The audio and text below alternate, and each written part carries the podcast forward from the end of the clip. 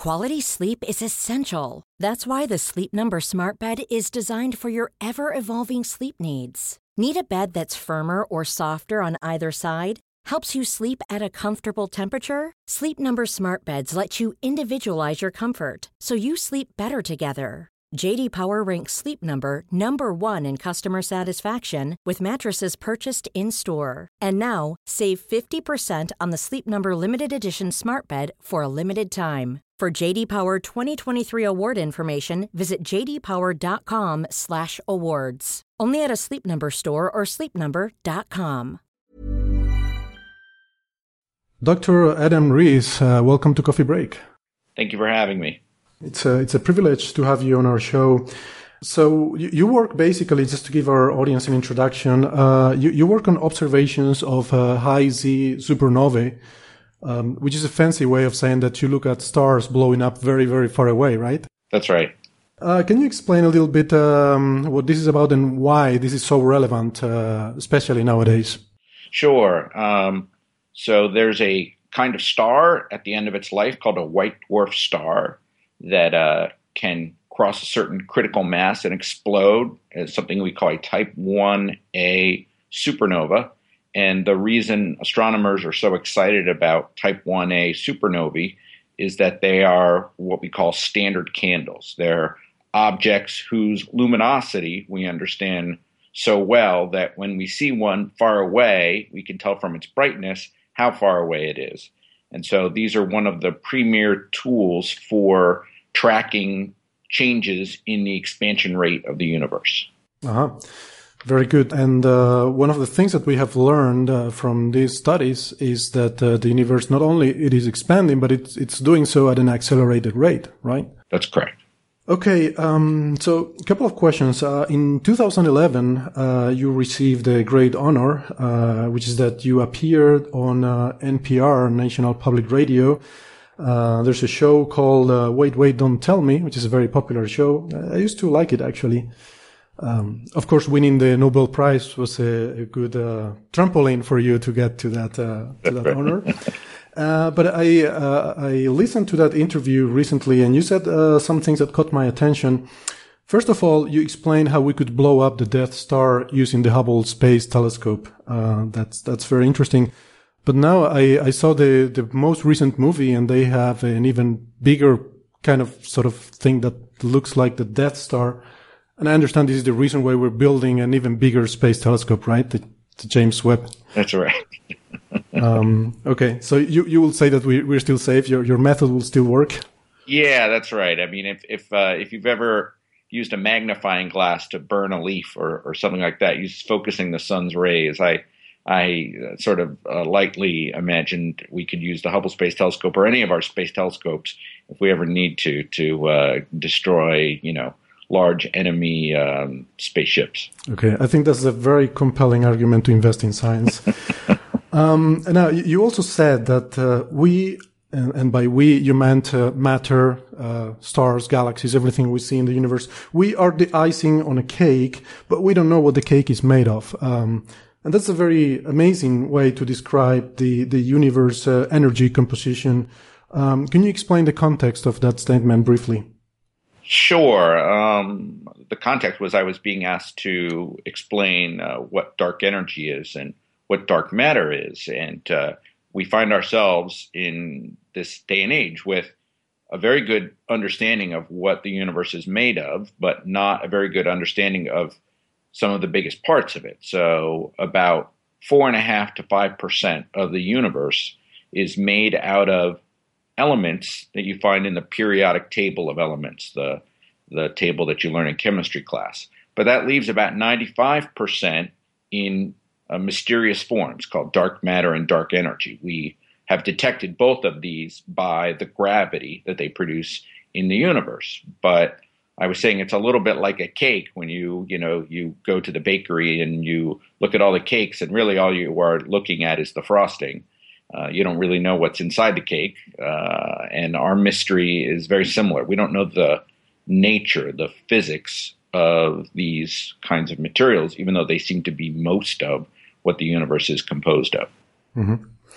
Okay, so it's it's been uh, 18 years now since uh, this accelerated expansion of the universe uh, was observationally established uh, by, by yourself and, and your colleagues and, and competitors, uh, I guess. Um, and, that was, of course, a big revolution. It changed the cosmological um, paradigm. Uh, it changed our view. introduced dark energy as something observationally established.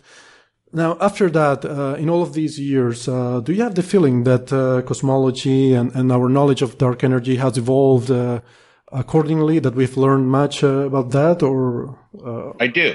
Mm-hmm. Um, I mean, we haven't learned as much as I would like us to have learned, but when we made this discovery 18 years ago, I think the most likely thing is we would learn that that it wasn't correct. That this happens commonly in science is, you know, some of the biggest, most exciting announcements uh, can turn out to be wrong um, because, you know, exciting things aren't true every day that we uh, hear in the universe. So in the first few years, it was really all about verifying if this was true. Uh, and in particular, verifying it using techniques unrelated to supernovae, because uh, using any one technique, as careful as you are, there could always be a systematic error. Um, and so, in the first few years, we uh, used other techniques, we meaning the community, and confirmed that this was true, that 70% of the universe is in a mysterious form called dark energy. So, that was pretty surprising to me mm-hmm. because, uh, you know, I just, I sort of thought maybe it just looks like this using supernovae. Um, but then, uh, we began to try to measure the properties of dark energy. So, uh, dark energy could have resulted from something that Einstein called the cosmological constant. Uh, but, for example, it could have also resulted from uh, something we would call topological defects in space. These would be almost like cracks built into space as uh, space forms. Uh, those cracks could have been one dimensional, like strings, or two dimensional, like walls. And uh, we began to make measurements that, after a few years, ruled out uh, most of those possibilities. Uh, and today, I would say within a precision of 5 or 10%, dark energy does look like Einstein's cosmological constant. Now, there are still other possibilities, and we still don't really understand the physics very well of the cosmological constant. But I would say the, the big change over 18 years is Number one, we're very sure this is happening, that the universe is accelerating. And number two, it looks similar to uh, what Einstein's cosmological constant would look like. And uh, that's a particular kind of physics that, while we don't understand it very well, does uh, give us a little more direction in terms of focusing theoretical efforts. Uh-huh. When you say that it looks similar to the cosmological constant, um, is is that uh, formulation still compatible uh, with the observations? I mean, the, do, it is. Yeah. Um, there have been a few observations that have disagreed with that somewhat, but not at a significant enough level that we're too impressed by that. Um, so we would actually say that a cosmological constant is the at this point the best fit to all the data. Um, but uh, as I said, this is not a statement I can make as rigorously as we would like to. Uh, I anticipate over the next decade, uh, we should get about a factor of 100 improvement in our ability to check that statement to see whether it really is a cosmological constant. That is, if it isn't, uh, we have something like a 99% chance of learning that fact.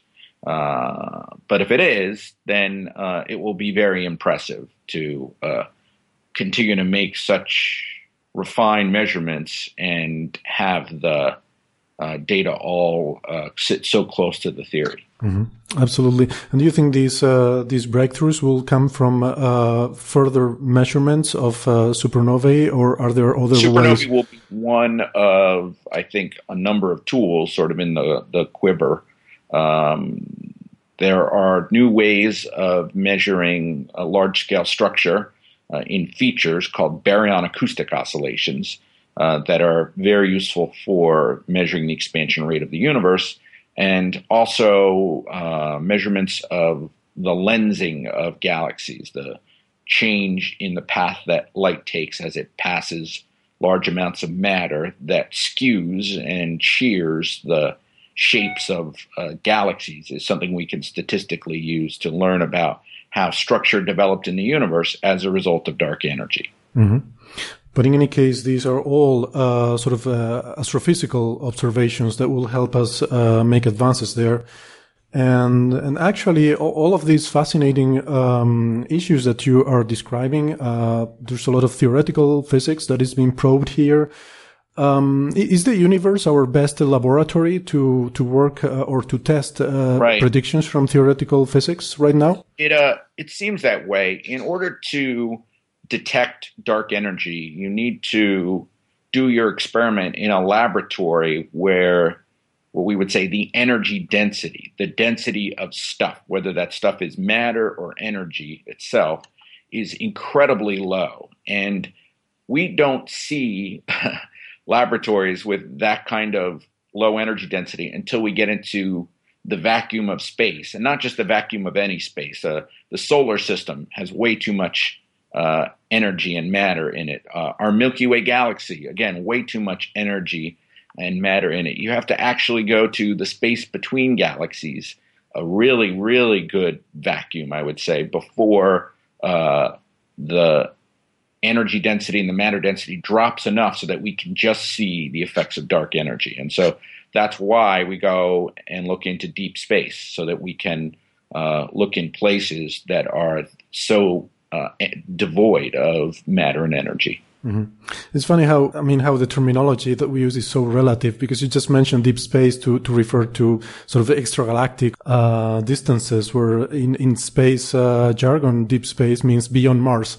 Right? Yes, yes. This must be much deeper uh, yes. uh, in order to be able to see dark energy. It's a completely different. Um, I, have uh, done this calculation once, but if you wanted to detect it in the solar system, dark energy, you would have to be able to subtract away the effects of attractive gravity to a level so precise. If, if some of your uh, listeners have heard of a constant in nature called Big G, which sets how strong gravity is we don't know big G well enough. You have, would have to know many, many more digits of precision of big G to be able to subtract away this very strong effect of gravity in the solar system so that you could see this very subtle effect of dark energy. Mm-hmm. Yeah, clearly this is this is all uh, only noticeable at cosmological distances. So now that uh, dark energy is so uh, well established observationally, I think we have added some new scenarios for the ultimate fate of the universe, right? Which is That's a right. very fascinating question. I think the big crunch is pretty much ruled out at this point, right? That the universe will collapse again into a big crunch. Um, now we have a fascinating, um, uh, a fascinating fate, which is the big rip. Do you think that that will be the end of the universe, a, a big rip? Right. So either of these scenarios involve uh, a kind of field in space. So uh, there are these fields in space. In fact, we're just getting better at discovering them independently. Your listeners may have heard of the Higgs field or the Higgs boson was recently just confirmed um, with accelerators. So if there is such a field, but it's a, a special flavor of it, a kind of field that uh, can change with time because a field, like any other object in space, has energy and it can have kinetic energy and potential energy. And so, if the balance of kinetic to potential energy is changing, then the properties of the field will change and the dark energy itself will change. Depending on how it changes, uh, it could be the case that dark energy could be coming uh, stronger all the time, in which case there's more dark energy inside any uh, piece of space than ordinary attractive gravity, which, uh, or even the Coulomb force, the electromagnetic uh, force that holds uh, molecules together. And so, if dark energy just consistently grow stronger, someday it could unbind or rip apart all bound structures in space. But I do have to point out that if dark energy decays in such a way as someday to become negative, then it could start to become an attractive force again, in which case the universe could still end in a big crunch. Oh, okay. Uh, so the critical question to answer is is dark energy changing at all? Because if it is Einstein's cosmological constant, then it won't be changing at all. In which case, we could say very confidently that the universe will expand forever, uh, separating galaxies from our own uh, with such a great speed that eventually we won't be able to see those other galaxies. The, there won't be enough time for light to travel from those galaxies to us. Mm-hmm. Uh, so this this change of the dark energy with time, this is something that has not been measured, right? What we know is that there it is dark energy but... yet, but it is what we are trying to measure now. So we are trying is, to. Is this what is sometimes referred to as phantom energy? Uh, it, it is sometimes referred to as phantom energy, the scenario where dark energy is getting stronger and stronger. Um, but uh, so we are now with these tools trying to measure if there have been any changes in the dark energy. Okay. That's uh, that's really amazing. So um, I, have read uh, from some of your colleagues that um, dark energy seems to be too um, finely tuned to allow uh, right. galaxies and stars and life in the universe. That that's if right. it had been somewhat different, then we wouldn't be here. That's right. And that this could be considered evidence for the concept of multiverse. Uh, that's right. Do you have an opinion on that? Yeah, um, it's a it's a interesting story. It's a it's one of those just so stories. I would say you almost can't refute it, um, except it departs from the conventional way that we do science because uh, we call science the process by which we have a theory that makes a prediction, uh, particularly a prediction that differs from, let's say, another theory, and we can go out and test those predictions. And so theory is constantly checked by experiment. This is one sort of theoretical idea that would be difficult to check, uh, if not impossible. Um, that there are many universes out there, each imbued with their own uh, strength of dark energy, and most of those, dark energy is too strong and quickly accelerates structures uh, apart before they have a chance to develop complex life on them except for our universe, which is was so incredibly lucky that it had weak enough dark energies to still allow life to form. And so we're here saying, "Wow, why is our dark energy so weak?"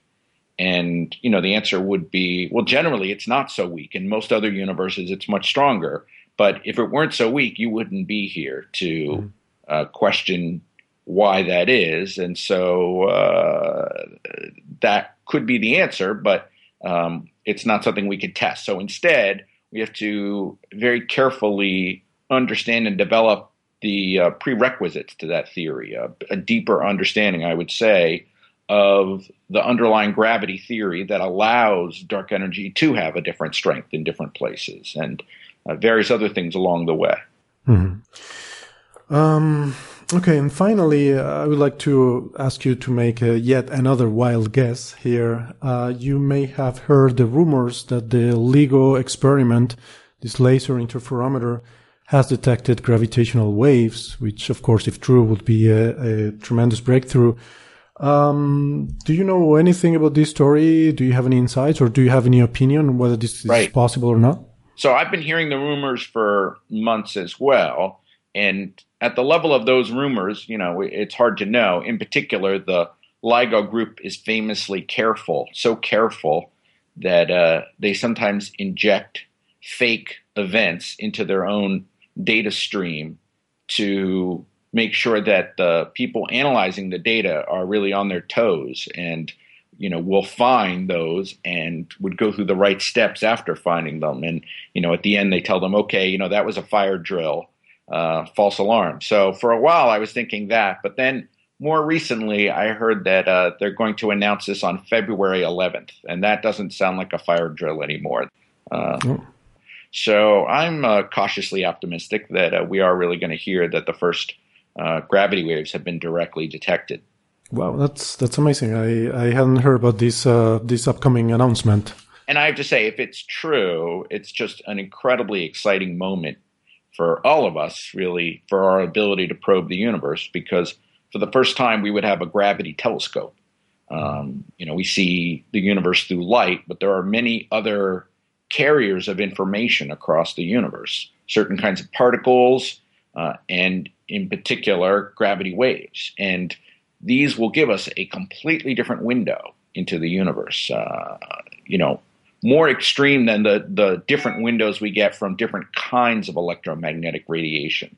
We will be able to see events like two black holes colliding with each other that literally emit no light, mm-hmm. um, as well as other things. And trying to associate those with things that do emit light, I it's hard to even speculate how much we could potentially learn from this. So I'm very excited. Absolutely, that's really exciting. I agree. Great. Uh, well, I don't want to take much more of your time. So just to conclude, um, I looked you up uh, in uh, the ADS, the the um, abstract uh, service, uh, the NASA abstract service, and uh, I've noticed that um, well, y- your work still seems to revolve around this um, cosmological distance scale um, of using distant supernovae. I was wondering, in, you know, on a personal note, after I imagine after you win a Nobel Prize, you can basically do anything you want, right? You could, you could uh, work on anything that, that you feel like. And I, was wondering if you have ever been tempted to start something completely new. Right. Well, actually, um, in my uh, view, I did, and it just started uh, a few weeks before the Nobel Prize. Um, it it still involved measuring distances in the universe, but in a completely different way. So previously, I've always looked at objects that we call standard candles to measure distances. Um, but the frustrating thing is that uh, we often don't know what the true luminosity is of those candles. That is, they become good ways to measure relative distances, but not absolute distances. We could say, you know, this object is 10 times further away than that one, but we can't say how many meters away it is. So uh, I began working on a new technique for measuring parallax in the universe. This is just a simple effect where you draw a virtual triangle in space. Uh, two points on the triangle are the position of the Earth uh, six months apart, and the third is the location to an object. And if you can measure those angles very well, then you can determine in an absolute sense how far away things are. And I've been using the Hubble Space Telescope for that work, and uh, it looks really uh, good so far. I'm really enjoying it. And uh, although it's not as different as uh, I don't know writing uh, screenplays for science fiction movies or something, I'm sticking to things that uh, that I'm I'm better at than than those. So. Mm-hmm. Okay, well, uh, thank you very much, Dr. Adam Riess. It's been a pleasure. We've learned a lot of things today. Um, so thank you for taking the time to speak with us and good luck with your future research. Great, thank you. I look forward to uh, meeting you in person in uh, uh, when Starmus occurs. Oh, that's right. You're coming to Starmus. Yes, uh, uh, I'll be happy to welcome you there. All right, take care. Thank you. Bye bye. Bye.